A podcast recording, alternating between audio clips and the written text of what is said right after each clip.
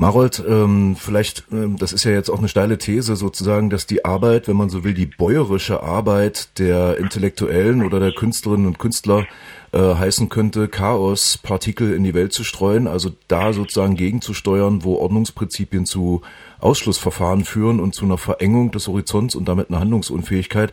Würdest du das als deine berufliche Perspektive ansehen, Chaospartikel in die Welt zu sprühen? Einfach beantwortet, ja, das hat schon was davon. Doch, ähm, wobei ja das mit der bauerischen Arbeit äh, heute, glaube ich, nochmal einen ganz besonderen neu hinzugekommenen Aspekt erfahren hat, der, glaube ich, aus damalige Perspektive so nicht wirklich zu übersehen war.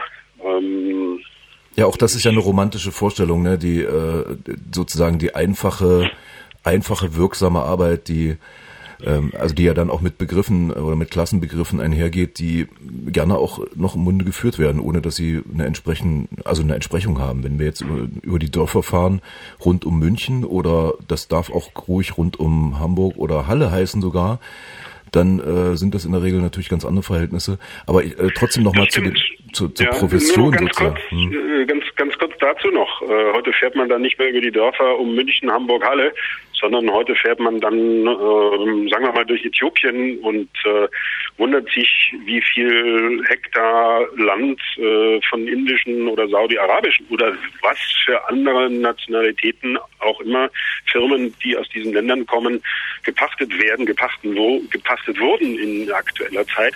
Also da geht es sehr wohl genau um diese bäuerische Arbeit, die natürlich nicht versehen ist mit dem äh, romantischen Hintergrund, den du gerade angesprochen hast. Mhm. Aber das ist trotzdem eine schöne Brücke, weil wir, ähm, das haben wir vorhin nur ganz kurz berührt. Ähm, das scheint ja auch ein bisschen so eine Art Theatergefecht zu sein.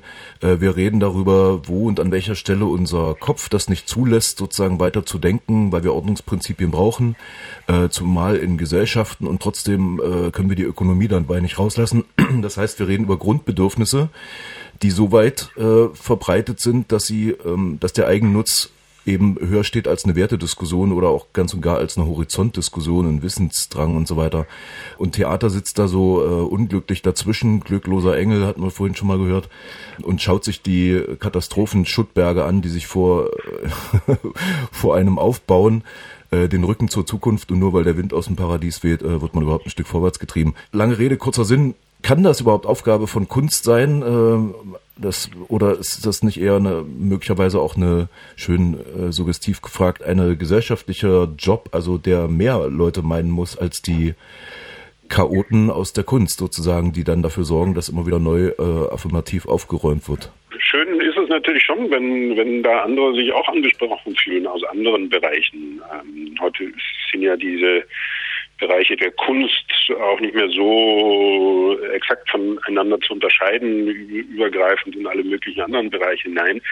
So, dass es, glaube ich, da schon auch noch mehr meint als nur die äh, romantisch bezeichnet äh, Künstler.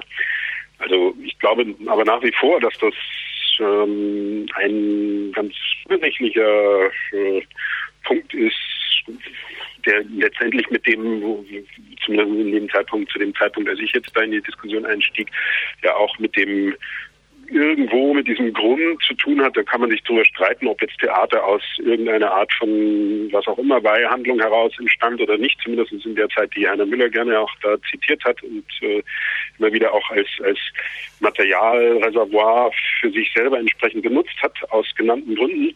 Da äh, geht es ja genau darum, einer Gruppe, einer, einer größer werdenden Gruppe, einer, einer Gesellschaft, Teilen von Gesellschaft, ähm, einen, einen Spiegel zu, zu bieten über die eigenen äh, Geschichtserfahrungen äh, zu reflektieren, die Mythen aufzu wieder wieder aufzunehmen und das, was man sich eigentlich von seinen ganzen, äh, wie sagt man, Ahnen erzählt, was es vielleicht mal gewesen sein sollte.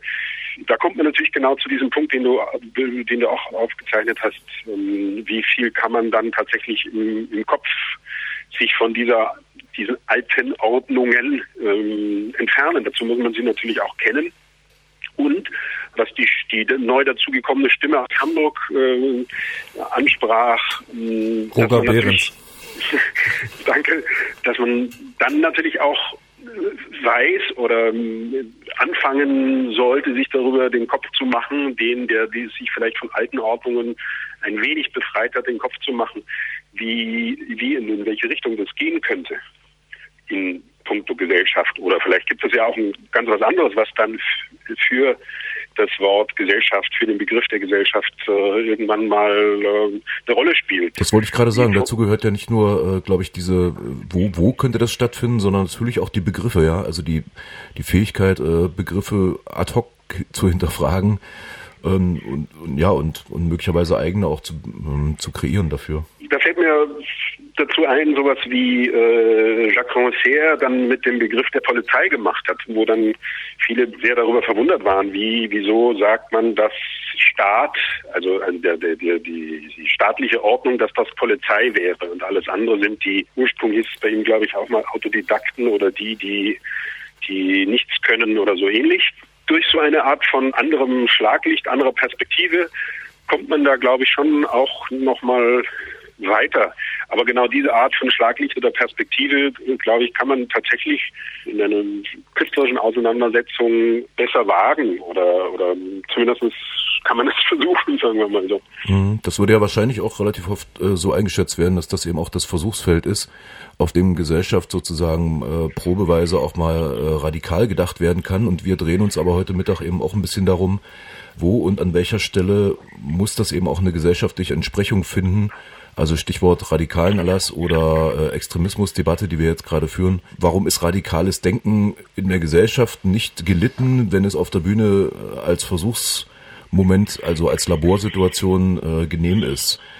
Das, ähm, also Heiner Müller folgert ja selber auch ganz anders daraus. Ich glaube, ganz wesentlich ist, wenn man davon ausgeht, dass äh, Macht auf Information beruht oder Macht sogar Information ist, dann ist die Regierung ohnmächtig und wir sind es auch. Wir sind, beide Seiten sind nicht informiert. Und deswegen, was wir brauchen, ist nicht weniger Marxismus, sondern mehr Marxismus, wenn wir davon ausgehen, dass Lenin den Marxismus definiert hat als, als die konkrete Analyse der konkreten Situation. Und darum geht es jetzt. Das geht aber nicht ohne die äh, konkrete Analyse auch der Vergangenheit.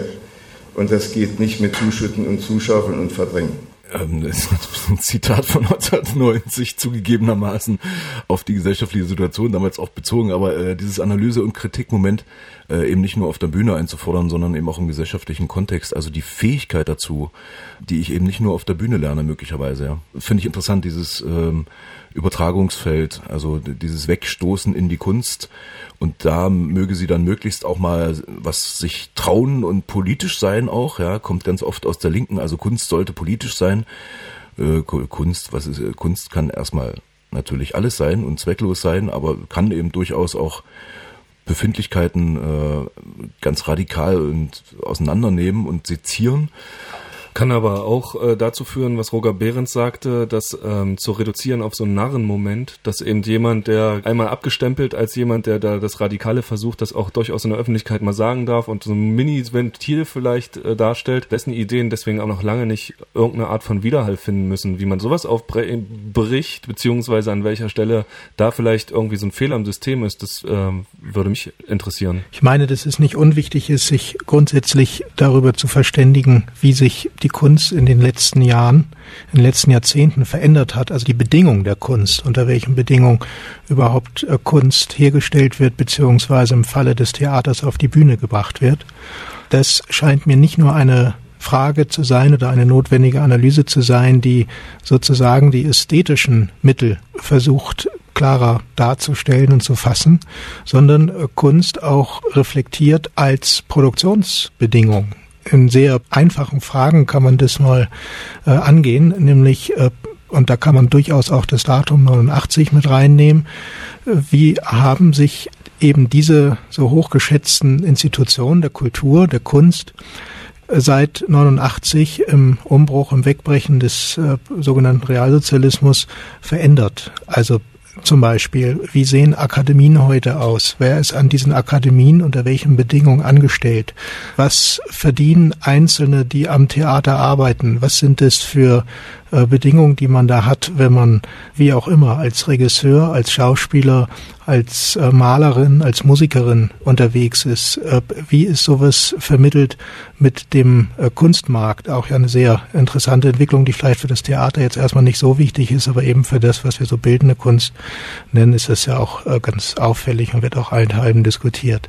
Ich meine, dass das Entwicklungsprozesse sind, die wieder zurückschlagen auf das, was man überhaupt meint, mit Kunst erreichen zu können oder auf das, was man von der Kunst will. Das sind ja erstmal Phänomene, die man zur Kenntnis nehmen muss. Wie viele Studierende gibt es heutzutage, die sich dafür entscheiden, künstlerische Fächer als ihr Beruf in irgendeiner Weise anzuvisieren. Sei es jetzt eben Theater oder bildende Kunst, Musikerin, Musiker und so weiter. Das Ganze rutscht dann auch in diese neuere Debatte um Prekarität rein. Das rutscht auch in die Debatte rein, die jetzt angesprochen war mit dem Namen Rancière. Also was gibt es überhaupt für Begriffe, die wir da in Anschlag bringen können? Ich glaube, das sind äh, alles aber Debatten, die so ein bisschen am Thema vorbeigehen und möchte da doch noch mal einen Punkt machen, der mir wichtig zu sein scheint, wenn wir diese beiden Großbegriffe Kunst und Politik nehmen. Weil das ja auch gesagt wurde, es gibt gerade bei der Linken so den Anspruch scheinbarer Selbstverständlichkeit, Kunst soll immer politisch sein oder alles, was keine politische Kunst ist, ist auch irgendwie schlechte Kunst, wie auch immer. Das Problem ist nicht nur der Begriff der Kunst, das Problem ist auch der Begriff der Politik, beziehungsweise wie diese Idee von Politik in die Kunst reingeschaltet wird. In der Regel geht man davon aus, politisch wird es dann, wenn es irgendwie Inhalte gibt, die man als politisch eindeutig identifizieren kann. Wenn irgendwo auf der Bühne gesagt wird, der Staat ist scheiße, das System ist scheiße, dann ist das politisch. Wenn auf der Bühne irgendwas passiert, wo sich zwei Menschen umarmen und sich lieb haben, dann ist das offenbar erstmal nichts Politisches. Zumindest in dieser Idee, was eine sehr falsche Idee ist und eine sehr banale Idee ist, äh, von der Verbindung von Kunst und Politik, wie es in der Linken sich durchgesetzt hat, eigentlich seit den 20er Jahren, also seitdem genau diese interessante Verbindung von Kunst und Politik in den Händen ist des Stalinismus, Stanows und so weiter. Gibt immer Ausnahmen, das ist klar. Heiner Müller gehört dazu. Er gehört insofern dazu, das hatten wir vorhin bei einem Ausschnitt gehört, als dass er nämlich das Politische eben nicht über den Inhalt definiert, sondern über die Form.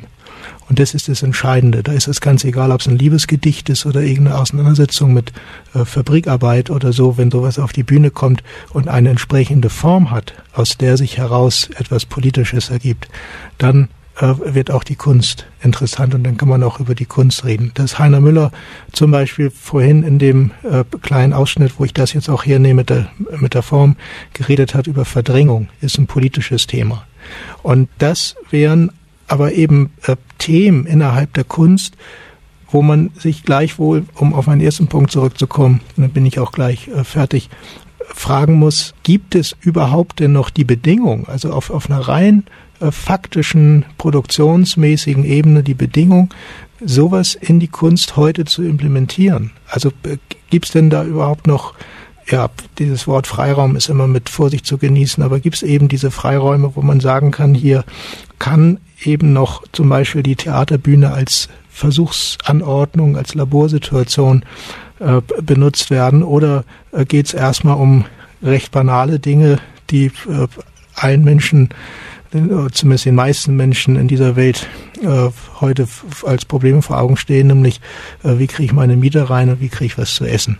Und äh, das, glaube ich, darf man aber eben nicht rausnehmen, wenn man sich über Kunst unterhält. Das nimmt man auch nicht raus, wenn man sich irgendwie über, weiß ich nicht, Arbeitssituationen ansonsten unterhält. Und das gehört, glaube ich, mit zu den Fehlern, äh, eben dies Politische immer auf den Inhalt zu beziehen, äh, nicht mit zu reflektieren, dass die Politik in der Kunst sozusagen auf der Produktionsebene beginnt. Und da beginnt, äh, sich überhaupt zu fragen, welches politische Interesse gibt es grundsätzlich, dass Kunst irgendeinen Stellenwert haben soll im äh, alltäglichen gesellschaftlichen Leben.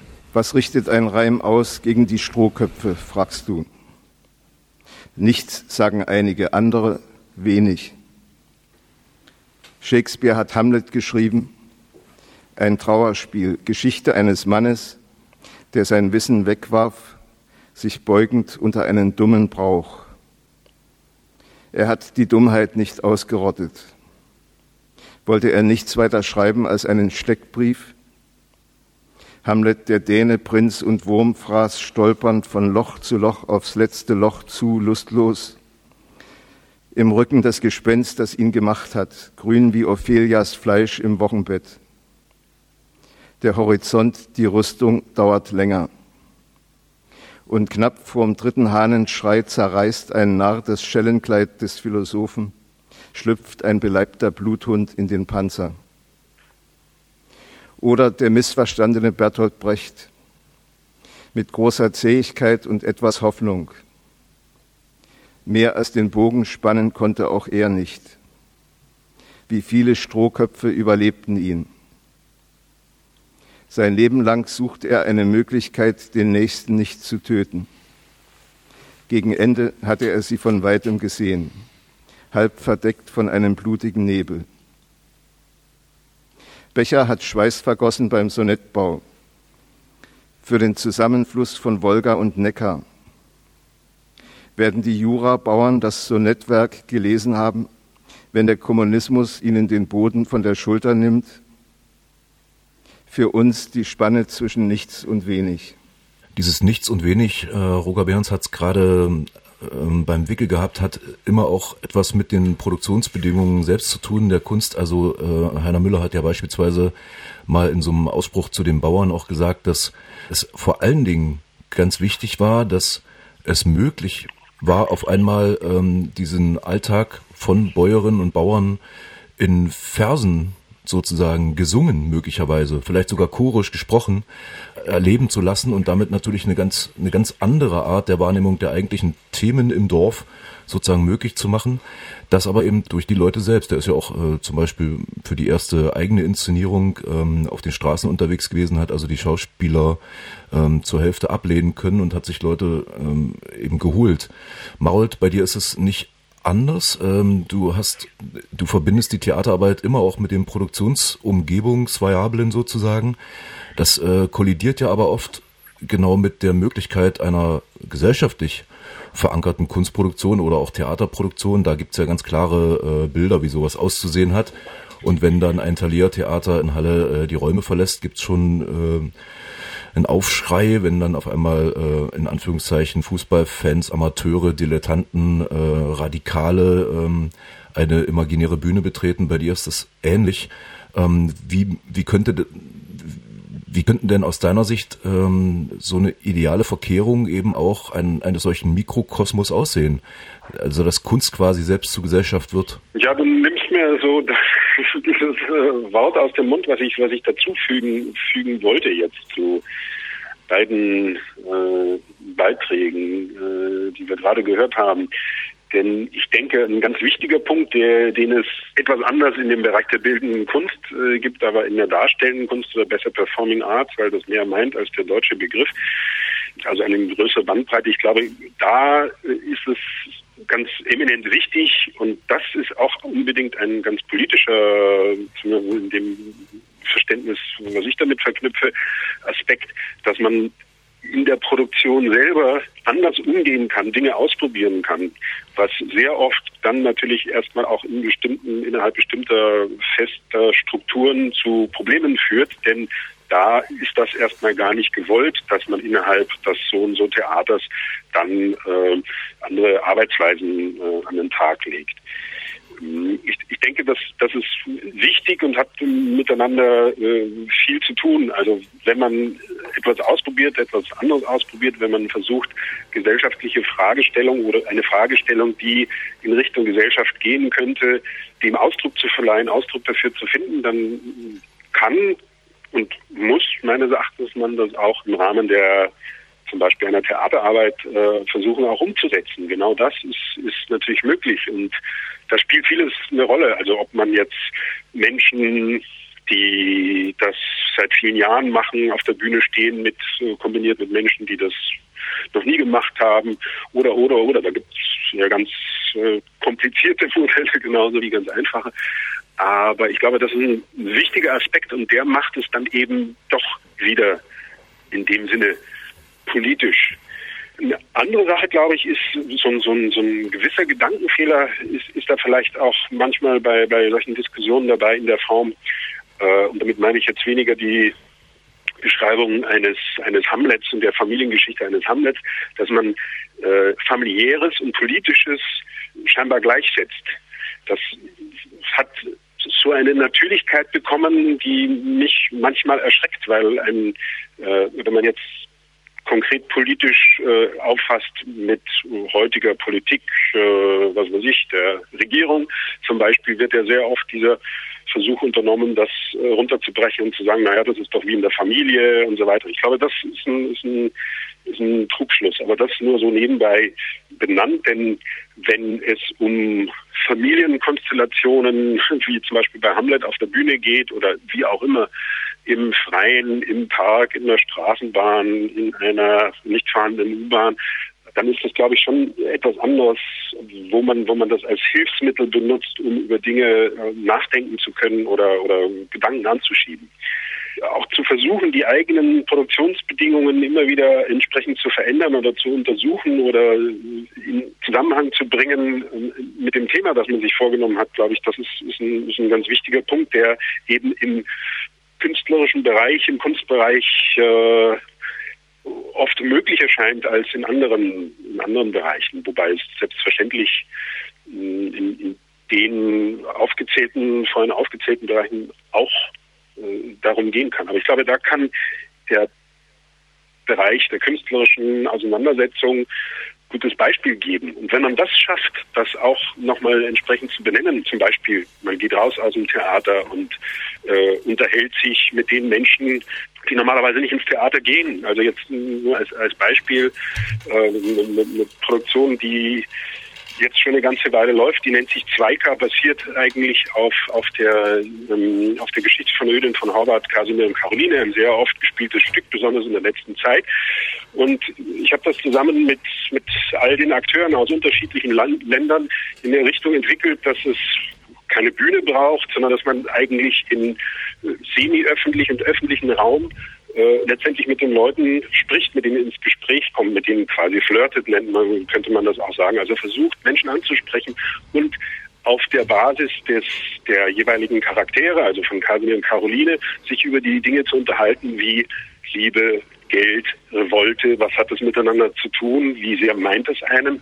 Das archivieren wir dann auch ähm, und ähm, das in, in den nächsten Aufführungen, nenne ich das jetzt mal, hineinzubringen. Und das, das Spannende bei solchen Aktionen ist, dass man damit natürlich, wenn man jetzt in der Vorortbahn zum Tegernsee von München aussitzt, dass man da ganz andere Menschen natürlich erreicht und auf einmal aber auch eine, eine Ebene, eine Kommunikationsform hat, die letztendlich natürlich jeder machen kann und jeder macht, wie auch immer, wenn, wenn er entsprechend, wenn sie, wenn er entsprechend kommunikativ aufgelegt ist, sich über genau diese Dinge, die uns heute betreffen, ähm, sich zu unterhalten und immer wieder das anzuregen und immer wieder eine andere Perspektive darauf auch zu wagen. Dass wir ähm, mit einer Telefonstimme, in dem Falle die von Marold Langer-Philipsen, ähm, hier in dem Falle noch auskommen, hat auch was damit zu tun, dass die Aneignung von äh, Produktionsmitteln für,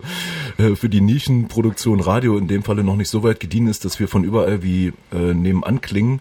Das, was äh, jetzt unsere Sendung meint, also in Hamburg und in Halle, also bei FSK und bei Radio Korax gemeinsam senden zu können, hat auch was mit Aneignung zu tun. Warum ich diesen Bogen so komisch weit spanne, ähm, weil ich glaube, dass wir an dem Punkt angekommen sind, darüber nachzudenken, also Dekonstruktion äh, von Gesellschaft ist offenbar der Menge unangenehm, weil es Ordnungsprinzipien braucht, aber in dem äh, Laboratorium Kunst dann wiederum gelitten und möglich.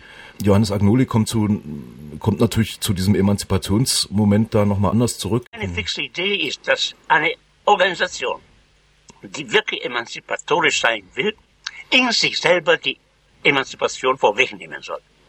Das war der Fehler von Lenin. Ein ganz schlimmer Fehler zu meinen, die Arbeiterbewegung, also die Sozialdemokratie zunächst in Russland, dann die Kommunistische Partei, müsste so organisiert werden, wie der Feind, den sie bekämpfte, wie der Zarismus. Das war ein Fehler. Man muss einfach sich überlegen, da ist soziale Fantasie vielleicht gefragt, wie ist es möglich, eine in sich emanzipierte Organisation ohne Hierarchie, ohne Oligarchie, ohne Führungsstäbe zu schaffen.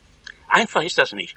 Aber wenn man das Problem, dieses Problem nicht löst, äh, gerät das negative Potenzial über kurz oder lang doch ins Positive. Ich habe das mal deswegen rausgesucht, auch weil mir scheint an dieser Stelle, das ist auch eine schöne Idee, ne? das ist auch eine romantische Idee eigentlich, ähm, die Idee der Nischengesellschaft. Also ich baue sozusagen ähm, für mich, da muss es anfangen, einen emanzipatorischen Zugang. In dem Moment, wo ich aber auf Wirksamkeit in der gerade bestehenden Gesellschaft ziele, äh, ist das oft ein Trugschluss. Also äh, dann wenn ich da das ernst nehme, dann beschäftige ich mich, Agnoli sagt ja an anderer Stelle auch, also scheiß auf die Moderation, äh, das muss nicht moderat sein, wir müssen nicht moderierend in die Welt treten und ähm, sozusagen das, die Negation also nach oben zu holen, möglich zu machen, eine Mündigkeit herzustellen. In einem laufenden gesellschaftlich relevanten Kunstbetrieb, aber zum Beispiel wie Werkleits äh, in Halle, die Werkleitsgesellschaft, da scheint es dann oft trotzdem nicht so einfach zu sein, eine emanzipatorische Ebene herzustellen, die da heißt, und wir reden jetzt mal ähm, alle äh, gleichberechtigt über das und wir fechten das aus, weil das dann nur für den internen Kreis funktionieren würde und eben nicht gesellschaftliche Relevanz erreichen würde, weil ich da ja mit ganz anderen Strukturen zu tun habe. Jetzt sitzt hier der künstlerische Leiter von der Werkleitsgesellschaft mit im Studio, Daniel Herrmann, und ähm, deswegen gleich mal an dich die Frage, wie gehst du denn mit so einer Situation um? Also einerseits ähnlich wie Marot Langer-Philipsen, gesellschaftliche Relevanz herstellen zu wollen. Andererseits da eben auch mit den Mechanismen von äh, ganz knallharten kapitalistischen Alltag zu tun zu haben, einer Verwertbarkeit, ähm, einer Wahrnehmbarkeit, also diese Ressource Aufmerksamkeit, die meint ja auch etwas und so weiter. Was heißt das für dich im Umgang?